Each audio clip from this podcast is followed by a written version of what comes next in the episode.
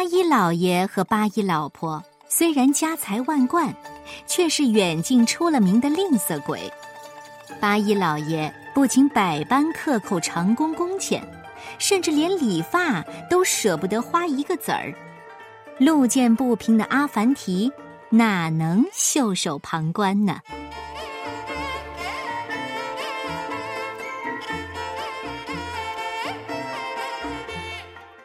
欢迎继续收听中国经典动画大全集《阿凡提的故事》第六集《吝啬鬼》，由南方出版社出版。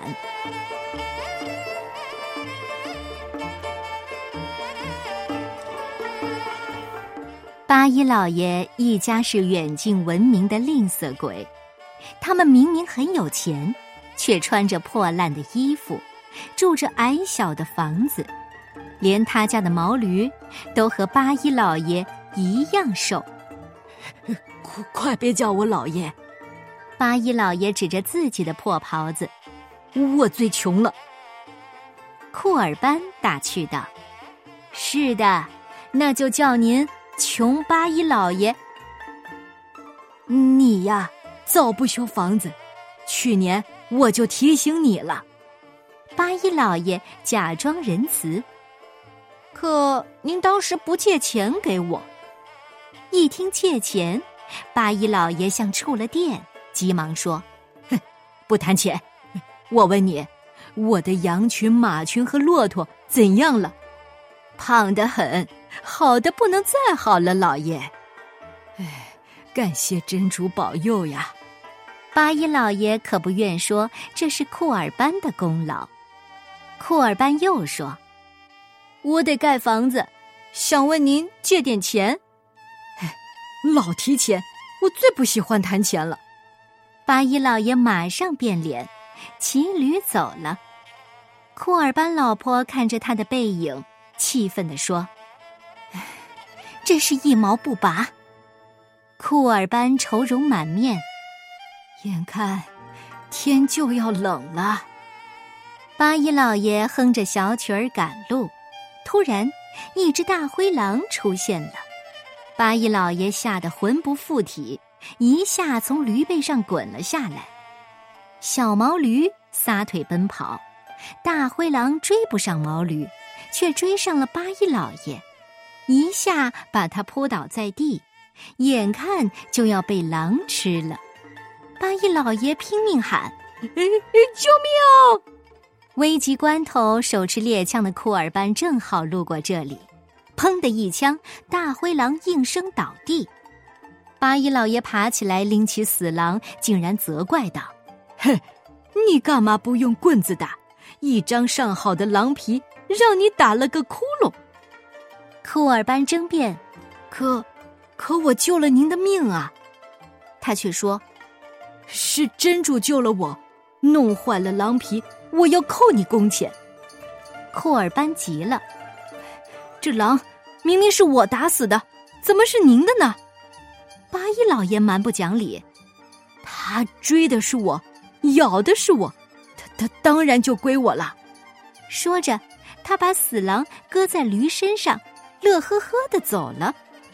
阿凡提刚好路过，听到了他们的对话。库尔班摇着头，瞧。盖房子的钱没借到，反被他扣了工钱。阿凡提摸摸胡子说：“看来得治治这个吝啬鬼。”八一老爷来到集市，把卖死狼得来的钱币看了又看，才放进怀里。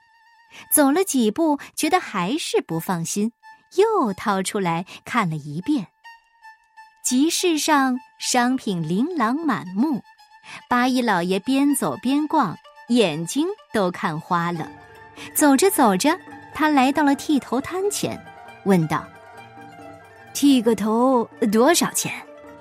剃头人说：“十个钱。”八一老爷简直不敢相信自己的耳朵，天哪，这这么贵，一个钱行吗？剃头人苦笑着摇了摇头，哎，那两个钱，不能再多了。八一老爷讨价还价，剃头人坚决地说：“不行。”八一老爷凑到镜前照了照，自言自语：“那那那那下个月再剃也行。”这时，阿凡提来了，大声地说：“我给您剃，一个钱都不要。”八一老爷忙问：“真真的？”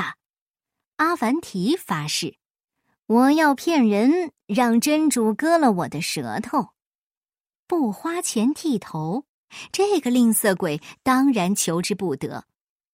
八一老爷在镜子前坐好，阿凡提让他把袍子兜起来，然后用剃刀从他头上削下一撮头发，扔了进去。八一老爷很纳闷儿：“呃，这这这是干什么？”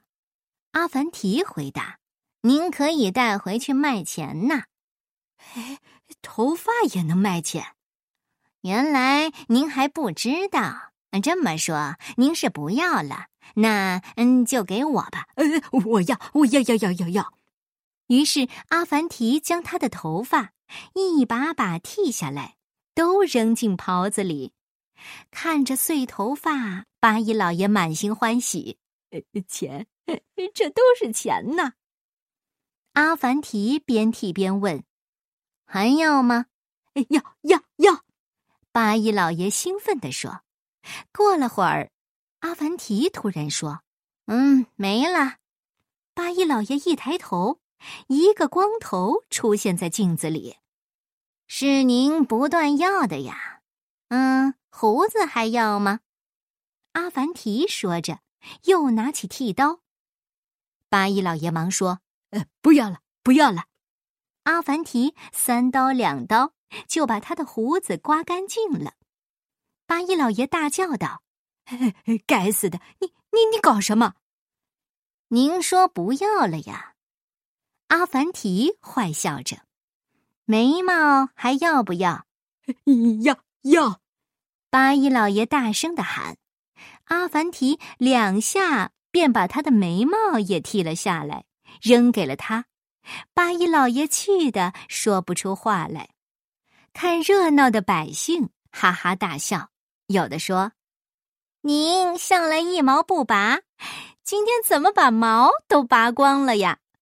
还有的说：“您不用点灯了，又可以省一笔。”八一老爷哭丧着脸：“我呃，怎么出门啊？”阿凡提说：“隔壁不就是帽子店吗？”八一老爷匆匆来到帽子店。用头发换顶帽子，可以吗？老板觉得莫名其妙。八一老爷一本正经地说：“头头头发就是钱。”老板嘲笑道：“您真是财迷心窍啊！”八一老爷怒气冲天：“羊毛都能卖钱，我不如羊吗？”老板大声笑道：“您大概是想钱都想疯了吧？不识货。”那最便宜的帽子多少钱？五十个钱。八一老爷哀叹：“这简直要我的命啊！”买块料子定做吧。老板知道八一老爷是个吝啬鬼，就给他推荐了最便宜的布，才二十个钱。八一老爷却还嫌贵，让老板二十个钱给他做两顶。老板当然不答应，任凭他怎么死乞白赖的讨价还价都没用。阿凡提走了过来，两顶算什么？我能做十顶。八一老爷眯着眼，要是做不成，怎么说？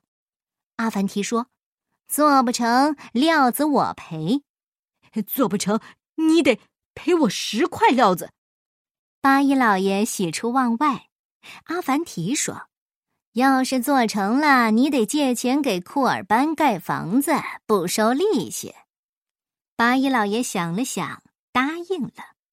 八一老爷回到家，狗扑上来就咬，他左躲右闪，还是被扑倒了，头发散落了一地。老婆也不认得他了，细看之后大吃一惊：“嗯。”你怎么变成这个样子了？还跟狗打架，把狗毛都打掉了。八一老爷生气地说：“这、这、这是我的头发，掺到羊毛里能卖钱。”晚上，阿凡提领着库尔班和几个青年来给八一老爷送帽子。八一老爷很惊讶：“真能做十顶？没我做不到的事，伸出手来吧！”阿凡提说着，将十顶小帽子一一戴在了。他的手指上，八一老爷气得直跺脚。这、这、这、这、这、这这么小！阿凡提笑着说：“当初您只要石顶，没说大小呀。现在，请履行诺言，借钱给我们吧。有言在先，可不收利息。”八一老爷急得满头大汗，他老婆呼天抢地的哭起来。八一老爷小眼睛一转，却同意了。阿凡提和乡亲们拿着钱，开心的走了。八一老婆埋怨不止。八一老爷说：“你懂什么？我自有妙计。”在大家的帮助下，库尔班的漂亮的二层小楼很快就盖好了。大家庆祝完工时，八一老爷却来了。新房盖好了，现在可以还钱给我了吧？库尔班不知所措，众人都议论纷纷。阿凡提说：“八一老爷哪有刚把钱借出去就讨债的道理？”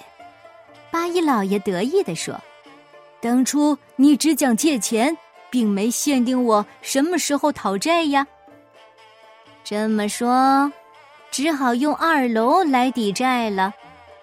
八一老爷以为自己的计谋得逞了。把全部家当搬到了新房子的二楼上，他乐滋滋的对老婆说：“怎么样，阿凡提这小子也有输给我的时候。这层楼起码值一千个金币。”正在他们得意忘形时，阿凡提带着乡亲们开始拆楼梯。八一老爷生气的问：“你你你你疯了？楼梯怎么能拆啊？”阿凡提笑着说。底楼可是我们的，我们拆底下这一段，你管得着吗？八一老婆十分着急，这、这、这叫我们怎么下去呀？这时墙壁倾斜了，整个房子震动起来。原来阿凡提和大伙儿在拆墙基，八一老爷急忙阻止，阿凡提却不理他。没多久，三面墙都被砸破了。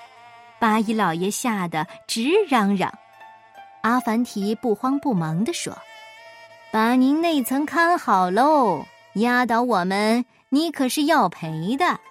”阿凡提，求你别拆了，把墙卖给我吧，卖给我！八一老爷气急败坏的丢出一袋金币，买墙？嗯，行啊！阿凡提大声说。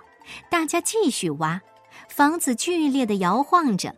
房间里一片狼藉，八一老爷和老婆在地上滚来滚去，连喊救命。